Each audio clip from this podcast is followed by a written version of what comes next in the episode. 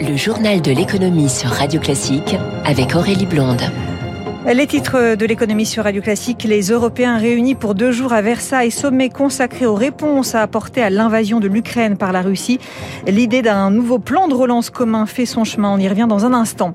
Le discours très attendu de la BCE aujourd'hui, la Banque Centrale Européenne se réunit cet après-midi pour la première fois depuis le début de l'invasion de l'Ukraine. La BCE prise en étau entre l'inflation et le risque de récession. Et puis la retraite, pas avant 65 ans, Emmanuel Macron l'envisagerait. Information des échos matin, c'est l'édito de François Vidal à 7h10. Radio classique. Le journal de l'économie qui démarre avec ce sommet des 27 aujourd'hui et demain à Versailles, sommet prévu de longue date, entièrement bouleversé par la guerre en Ukraine. Deux grands dossiers sont sur la table, la défense et l'énergie. Les Européens sont à la manœuvre pour réduire leur dépendance au gaz russe, ce qui pourrait nécessiter un nouvel emprunt deux ans seulement après les 750 milliards d'euros du plan de relance. La France milite en ce sens, mais il faudra convaincre l'Allemagne. Eric Koch. Objectif fixé par la Commission européenne, en finir avec les énergies fossiles russes bien avant 2030, c'est-à-dire décarboner les industries, accélérer la production d'énergie renouvelable.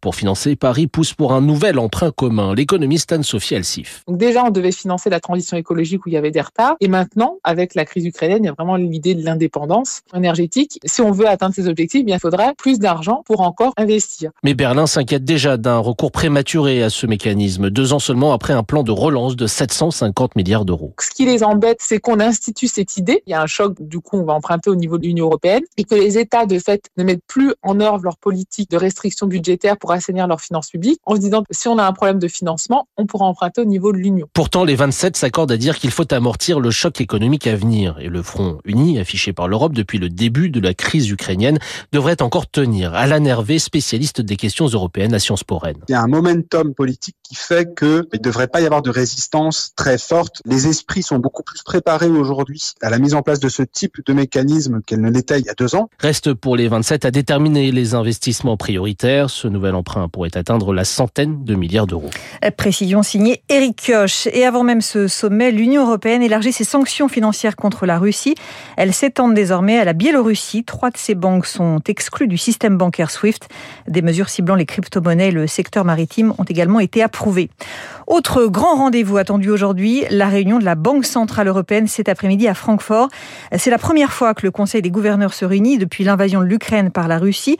Aucune décision concrète n'est attendue, mais la BCE va donner son évaluation du risque économique. Éric Mauban, la Banque Centrale se retrouve face à une équation compliquée.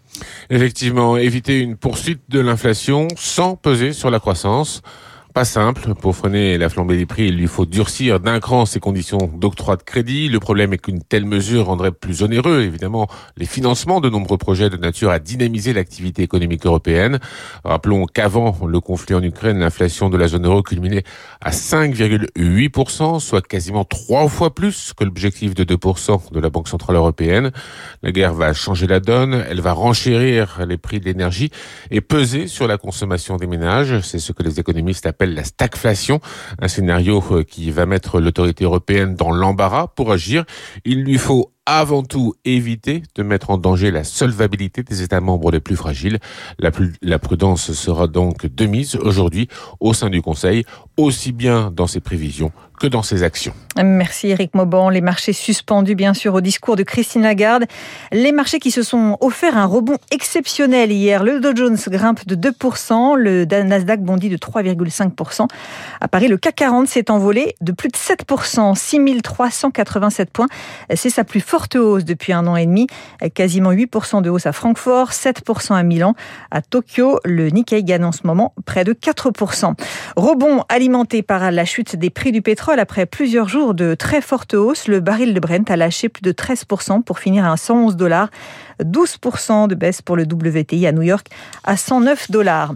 Et malgré la baisse d'hier, hein, les prix des matières premières restent évidemment très élevés. On vous en parle depuis plusieurs jours. Le gaz, les céréales, les métaux, envolés des prix qui pèsent inévitablement sur les entreprises françaises, notamment dans la métallurgie, un secteur confronté aussi à des ruptures d'approvisionnement. Les chefs d'entreprise s'inquiètent de plus en plus pour les mois à venir. Reportage Émilie Vallès. Ce que craint Dominique Fabreau, c'est tout simplement une pénurie d'acier, d'inox ou encore de titane, des matières premières essentielles pour ce dirigeant d'AMF, une entreprise de mécanique de précision.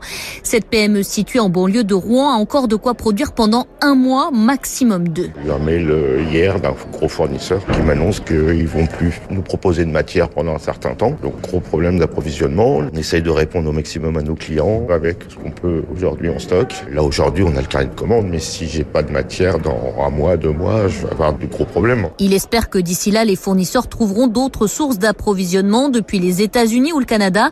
Mais il n'est pas dupe, les prix grimperont, c'est déjà le cas et les hausses vont très vite, raconte Hervé Bauduin, président de l'UMM Lorraine, Fédération de la métallurgie. Exemple d'il y a deux jours euh, d'un de nos adhérents qui euh, travaille dans le domaine de la fonderie, qui a une offre le matin pour euh, un métal particulier. Au moment de passer sa commande, trois heures plus tard, on lui dit non, non, le prix a changé, je vous livre pas ce tarif-là. Entre le matin et l'après-midi, plus 30%. Voilà. Donc ce qui veut dire qu'aujourd'hui, c'est au jour le jour et c'est celui qui dit oui, ok, je paye qui a la matière, sinon il n'y en a pas. Avec une inquiétude pour ses sous-traitants, comment répercuter ces hausses à leurs clients, notamment les entreprises de l'automobile ou de l'aéronautique, elles-mêmes en difficulté?